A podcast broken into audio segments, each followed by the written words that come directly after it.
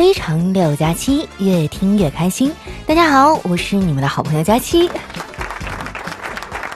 在节目开始前啊，我想先给大家分享一个我最近的人生感悟，就是当你的好朋友啊悄悄地放弃减肥的时候，不要去追问原因啊，就当这一切没有发生过。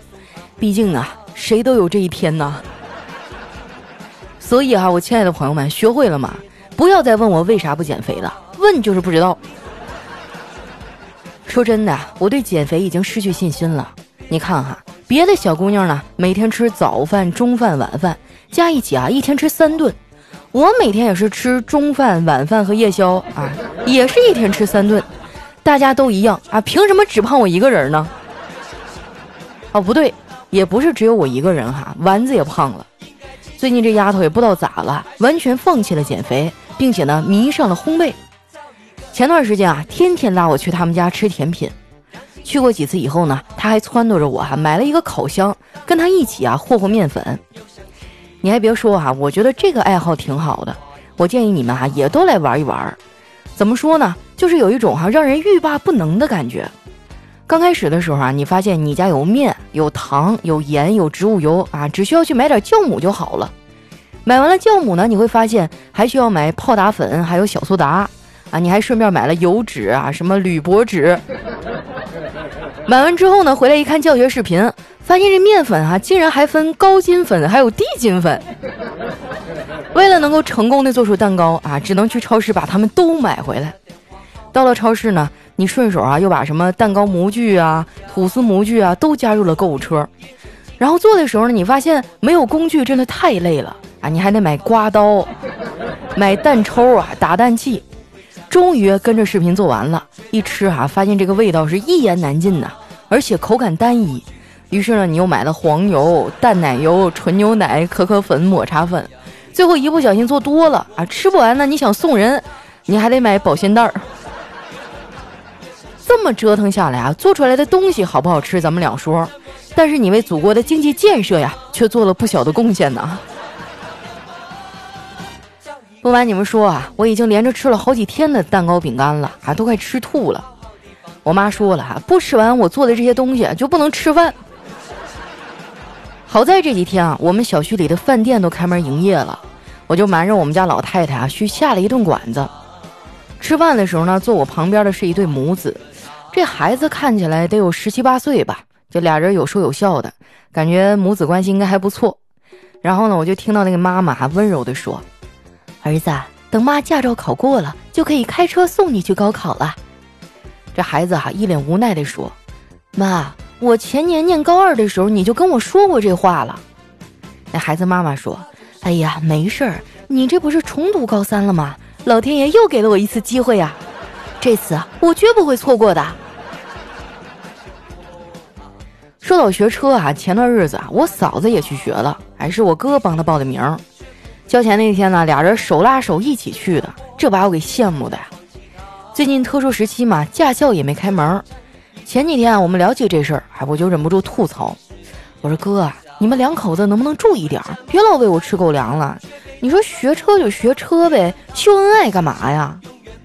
我哥啊叹了一口气，哎呀，你还说呢，我现在特后悔让你嫂子去学车，去驾校学了不到两个月，他就掌握了各种恶毒的骂人技巧。你说这事儿赖谁呀？还不是赖他自己。我哥呢，这就是典型的搬石头砸自己的脚。再说了，就算我嫂子不会骂人，那该跪的搓衣板他也跑不掉啊。他们两口子站在一起啊，打眼一看就能很明显的感觉到我嫂子的气场更强。家里的俩孩子呢，也都更怕妈妈。不过话说回来啊，谁不怕妈妈呀？我也怕我妈呀。小时候只要我妈一瞪眼，那我腿立马就软了。后来哈，有啥事儿我都先跟我爸说。有一次放学回家啊，看到我爸正在厨房里偷着抽烟，我就鼓起勇气跑过去问他：“爸爸，为什么别人家住豪宅开豪车，我们家却没有呢？”我爸吐了一口烟圈，语重心长地说：“闺女啊，做人不要攀比，尽力了就好。一家人啊，最重要的是开心。”我点了点头，然后呢，从书包里拿出一张四十六分的卷子，我说：“爸，我也尽力了。”说出来你们可能不信哈，我当时真的尽力了。我可能就是天生啊不适合学数学，不过光有天赋也不行。小辉他们学校啊有一个英语外教，在中国生活了十几年。有一次呢，我去他们学校办事儿，路过办公室的时候，正好看见他们外教啊在那打儿子，一边打还一边骂：“你个龟儿子，英语考了三十二分，你是我儿子吗？”看着没啊？想当学霸是需要天时地利人和的。我上高中的时候啊，我同桌就是一大学霸，也不知道他那脑瓜子怎么长的，回回都考年级第一。有一次学校开大会啊，校长临时点名让他上台分享自己的学习经验。他上台犹豫了半天啊，都不敢开口。那校长见了就安慰他：“同学，你别害羞，把你的学习方法分享出来，大家都会感激你的。”我同桌没办法呀，就一咬牙说。我的方法就是上数学课的时候背语文，上语文课的时候背单词，总之上课就学别的科目。因为害怕被老师抓，所以精神集中，学什么都快，而且还忘不了。听他说完啊，我们校长的脸都绿了。我觉得我们校长就是多此一举，学习方法是因人而异的。他这招呢，我也试着用过一段时间啊，就是在数学课上背单词，结果啊。我睡得更快了，而且由于长期的坐姿不正确，我的眼睛还近视了。我妈知道以后呢，死活拉着我去配了一副眼镜。那个时候，我正好是青春期嘛，就特别爱美。配完了我也不爱戴呀。有一次出去逛街没戴眼镜，逛着逛着就发现前面有个人长得特别像我舅舅，我就追上去啊，猛拍了一下那个大叔的肩膀，喊了一声“舅舅”。结果那大叔转过头，一脸懵逼的看着我，啊，当时那情况尴尬极了，还好我机智啊，我就立马捂住胸口，倒在了地上。我说：“舅舅，救救救我！”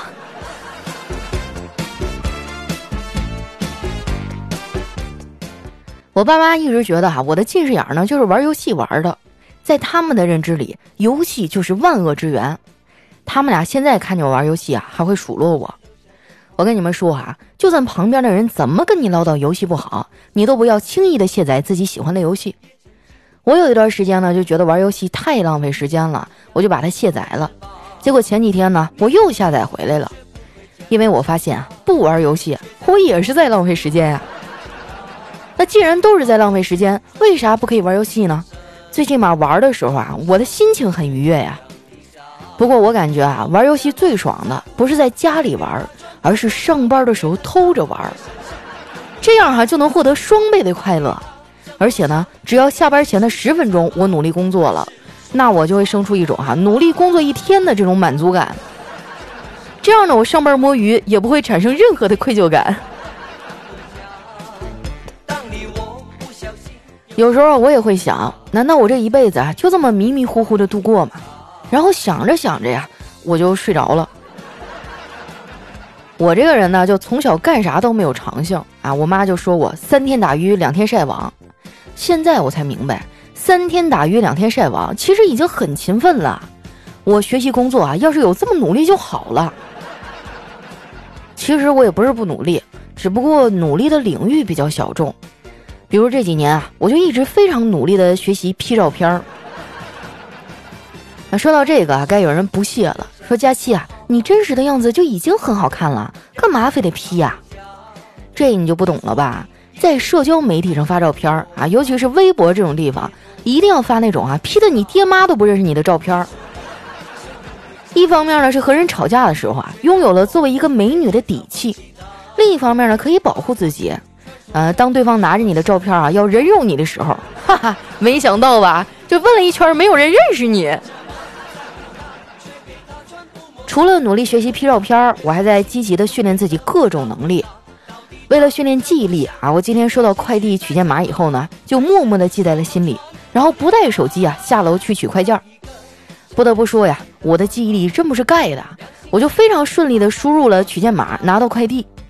正当我想为自己不凡的记忆力点赞的时候，突然发现出门的时候忘了带手机和钥匙，回不了家了。最后呢，我还是找邻居啊借了手机，给我妈打了电话。老太太呀，从我老姨那儿风尘仆仆的赶回来给我送钥匙。既然惊动了我们家老太太呀，那自然少不了被一顿数落。不过她倒是没怎么抨击我丢三落四的毛病，而是一个劲儿的问我为什么会有这么多快递，天天就知道买买买，也不攒钱。我妈还是不太了解我，我有时候喜欢买东西啊，喜欢的不仅是东西，而是买到之后那种收获感。本质上啊，我就是一个期盼全年丰收的老农民。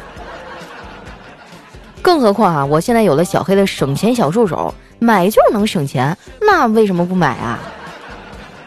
我想很多姐妹跟我的想法一样啊，觉得有便宜的东西不买，那就相当于我丢钱了呀。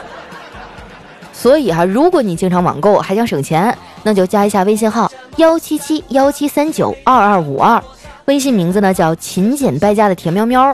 哎，你看这名字起的哈，就很符合我买东西时候那心理状态，可以说是非常的贴切了。加上它以后呢，你在网上购物的时候啊，选好商品，先不要下单，把这个商品的链接发给他，他会给你一个省钱码，你复制这个码再去下单啊，就可以获得优惠和返利了。像什么淘宝、京东、拼多多啊这些电商平台都可以用。现如今这个特殊时期啊，能省一点是一点，积少成多嘛。没准一个月下来，你就能省出一支口红啊，或者几盒烟钱。还没有加小黑省钱小助手的朋友啊，赶紧加一下微信号幺七七幺七三九二二五二，微信名字呢叫勤俭败家的甜喵喵。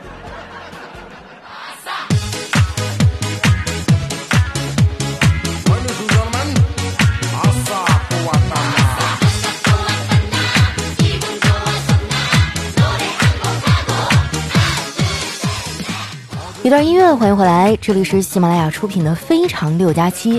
哎，我说个事儿哈，之前有听众问我说，喵喵那个号最近是不是有异常啊？就跟他说话没有回。啊，我解释一下啊，因为咱们前几次说的那个微信号呢，五千人已经加满了。然后微信有一个很骚的操作啊，就是如果有人一直加你好友，你不通过，他就会判断你这个账号异常。这两天非常不幸被封掉了，但是没关系啊，过两天就解开了。放心，你们的钱一分都不会少哈。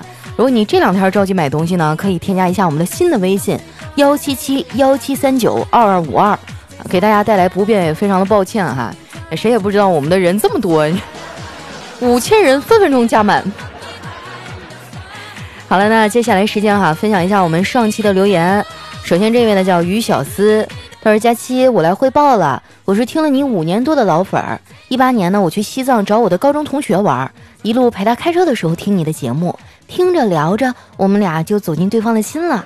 哈哈现在我们已经结婚了。哎呦，一股恋爱的酸臭味儿。哎，我还能说什么呢？祝你们幸福呗。下面呢叫李先生哈，他说收到寒假作业，我记得我小时候有一次啊写寒假作业，然后那个就是寒假最后一晚上的时候，我的作业还没做完。我就在被窝里哈打着灯偷偷做，可是不知怎么的哈被我爸妈知道了。我记得那天晚上我是挨了好一顿打呀，并且哭着做完了寒假作业。从那以后啊，我就按时的做作业了。我记得小的时候，每年一放寒假，老师都会让我们写什么小楷，写什么练习册。最虚伪的就是那个练习册那么厚一沓，然后还要在上面写上“快乐寒假”，快乐你妹呀！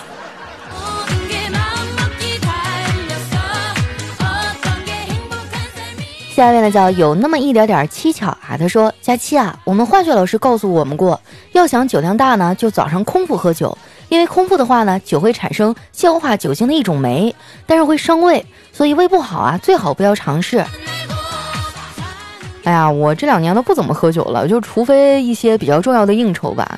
我早些年哈，真的不是我跟你吹，我们出去撸串啊，那啤酒都是一箱一箱踩在脚底下喝的。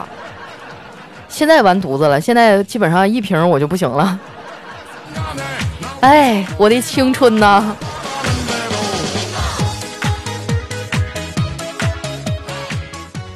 下面呢叫我白英英，她说我看到有人说啊，由于疫情关系呢，不能外出约会或者出去运动，好不容易到了周末啊，却没有什么可以选择，只能待在家里玩游戏。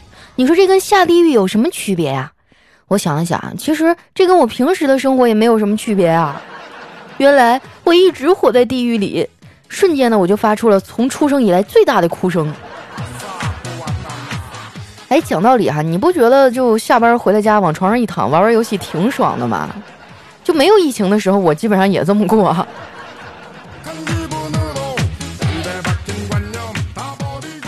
下一位呢叫在下不胖，他说有一个消化不良的病人哈向医生抱怨，医生啊，我近来很不正常，就吃什么拉什么，吃黄瓜拉黄瓜，吃西瓜拉西瓜，我怎么样才能恢复正常呢？啊，医生沉默了片刻啊，说，那你就只能吃屎了。啊呸呸呸！最近我们这留言区越来越味儿了啊，你们注意一下啊。我感我感觉我刚才脑海里都有画面了。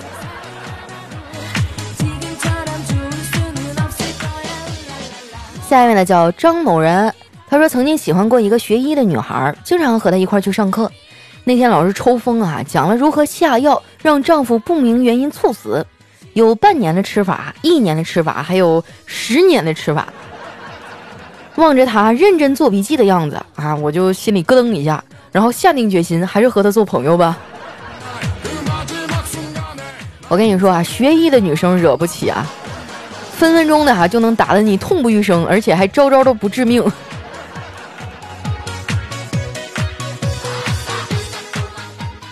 下一位呢叫特爱佳期，他说女同事逛公园，中途上厕所，突然门板下面啊伸出一只猥琐的手，还有一个手机。这女同事以迅雷不及掩耳盗铃而响叮当之势，抓住了那只手腕，大叫救命。然后呢，猥琐的手挣脱逃走了。女同事得到了一个新款的 iPhone。哇，光是想想都觉得好变态啊！让我想起那个电影《熔炉》里面那个那个厕所的那个。你们知道我描述那个场景吧？看过的朋友应该都知道哈。这女孩子出门在外一定要好好的保护自己。下一位呢叫佳期，瘦到了五十公斤。这位朋友就冲你这名儿，哎。你这个朋友我交定了，啊，他说别的女生听到了打雷啊，躲在男朋友的怀里嘤嘤嘤，而佳期听到打雷就趴在窗台上，惊雷这通天修为，我天塌地陷紫禁城，你走开你！哎，我发现就有些东西真的很魔性啊，你明明心里就觉得很不屑，哎，这东西我才不唱呢，当它的旋律响起来的时候，你又忍不住跟着节奏动次打次，动次打次。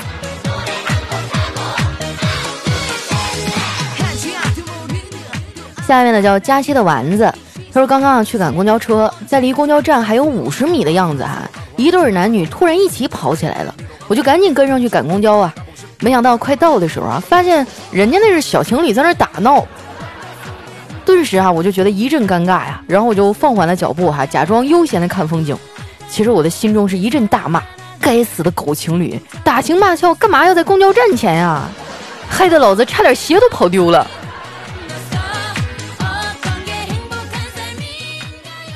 下面呢叫我只想做你的太阳啊！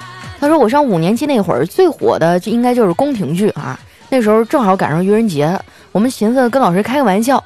我们班主任是个女的哈，后来呢班长就提议，等老师一进门，咱们就喊老佛爷吉祥，看看老师是什么反应。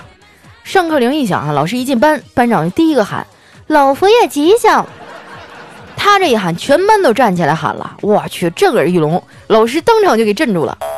好死不死的哈，就是我同桌还有两个另外的男同学在操场上疯跑回来晚了，正好跑到门口啊，跟老师四目相对，当时都愣了哈。然后我就一个劲儿给我同桌还有那个俩兄弟使眼色，这仨哥们儿反应还挺快，扭头啊抖抖衣袖，单膝跪地就跟老师喊上了：“微臣救驾来迟，请老佛爷责罚。”老师当时就懵了啊，赶紧去扶他们，一边扶就一边说。啊，众爱卿救驾有功，何罪之有啊？来人呐，赐座！你们这接的还挺顺溜啊。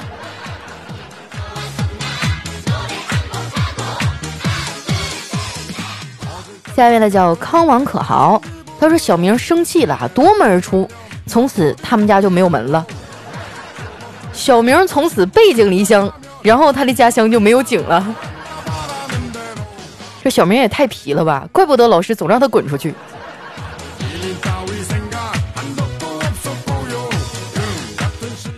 下面呢叫朱小小猪佩奇，他说：“佳期啊，马云爸爸说过，过几年北京的房价就会跌成白菜价。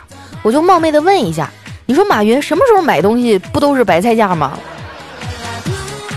对啊，用他的话来说，我这个呢对钱没有概念啊，我从来都不看重钱的。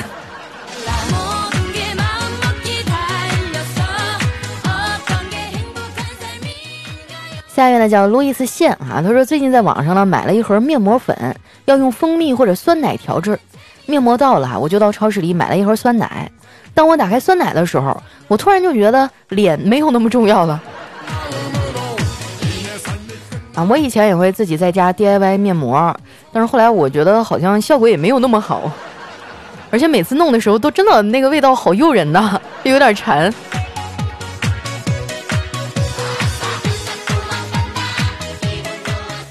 下一位呢叫佳期的宠物小松鼠，他是昨天啊我外出办事儿，在路边碰到一个乞丐，出于好奇呢，我就走到那乞丐身边，顺便丢了三块钱给他，没想到啊那乞丐竟然嫌少，然后对我说：“能多给我点钱吗？我干完这一票，明天就把房贷还清了。” 当时我整个人就 哭着走了。是啊，乞丐都有房贷要还。而我还在租房子住。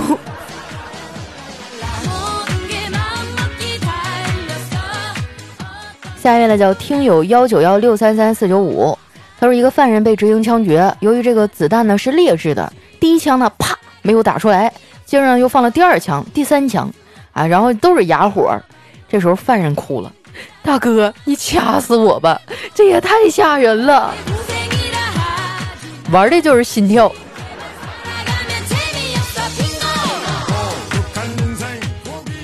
下面呢叫懂得珍惜才能延续。他说我爸有毒吧？大清早的又在那看倪萍那个找孩子的节目，坐下来就开始在那抹眼泪儿。你说他是不是有什么事儿瞒着我呀？可能啊，他可能可能你问一下你爸爸，你当初是不是捡来的呀？我妈就老说我当初是他从医院后面那垃圾箱里捡的。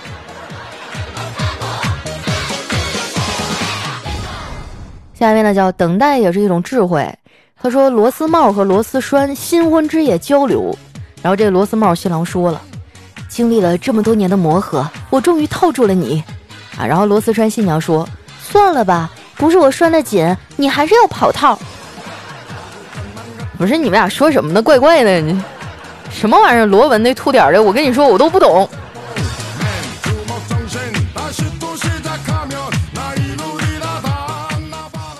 下一位朋友呢，叫佳期瘦成小仙女儿。他说姓名小明，性别男，年龄虽然是一九七一年出生，但永远都是小学生啊。这个擅长呢就是把墨水弄到作业本上，走到学校门口发现本子忘带等等。特征呢不考第一就考倒数第一。社会地位呢就是与小红、小强、小芳并称四大金刚，称霸语数界，被七零到零零后们深恶痛绝。我最后再问一句。佳琪，你还没有男朋友吗？谁说的？我跟你讲，就就追我的男生啊，从浦东排到浦西，绕整个黄浦江一圈儿，你知道吗？我还有个外号叫宋慧乔浦东分桥。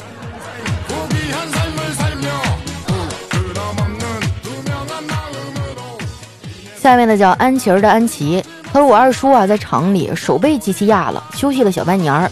评了伤残八级，赔偿了三十万。年底呢，提了一辆新车。那天啊，他在厂里的机器下面发现有五十块钱，就用脚去撩，恰巧啊被老板看到了，一下把二叔推到一边去，说：“你用三个手指头换了一辆车，现在又想拿脚再换一套房，是不是？”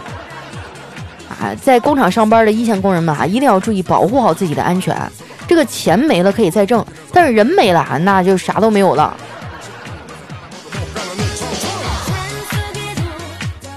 下一位呢叫嗯哼呢呀，他说夜幕下蹲守猎物的青蛙突然看见一个萤火虫冒出来，马上伸长舌头将其拿下，而后破口大骂：“是哪个缺德的家伙弹烟头的？”突然就让我想起我最喜欢的用的一首音乐啊，哒哒哒哒哒哒哒哒，快乐的一只小青蛙，我是一只小条蛙，住在蓝色大西洋。来看一下我们的最后一位哈，叫这个丫头叫吉祥。他说一个富豪去牙科诊所洗牙，帮他洗牙的是一个美女。这个美女手套戴好了哈，工具也准备好了，富豪人也躺下了，嘴巴也张开了。结果呢，这美女却跑了。等他回来呀，这个富豪就调侃说：“你跑这么快是要尿裤子吗？”美女无奈地说：“哎呀，你口臭味太大，我去换了一个厚的口罩。”哎呀，这个事儿我就从来没有担心过啊，因为反正也没有人跟我接吻。说着说着，突然有点心酸。好了，时间关系啊，今天留言就先分享到这儿了。喜欢我的朋友呢，记得关注我的新浪微博和公众微信，搜索“主播佳期”，是“佳期如梦”的佳期啊。有什么事儿哈，你或者有什么需要帮忙的，你就跟我说啊，反正我也帮不上。啊，他说分享一下嘛，生活当中的喜怒哀乐，我都愿意成为你一个倾诉的朋友。那今天咱们的节目就先到这儿啦，我们下期再见。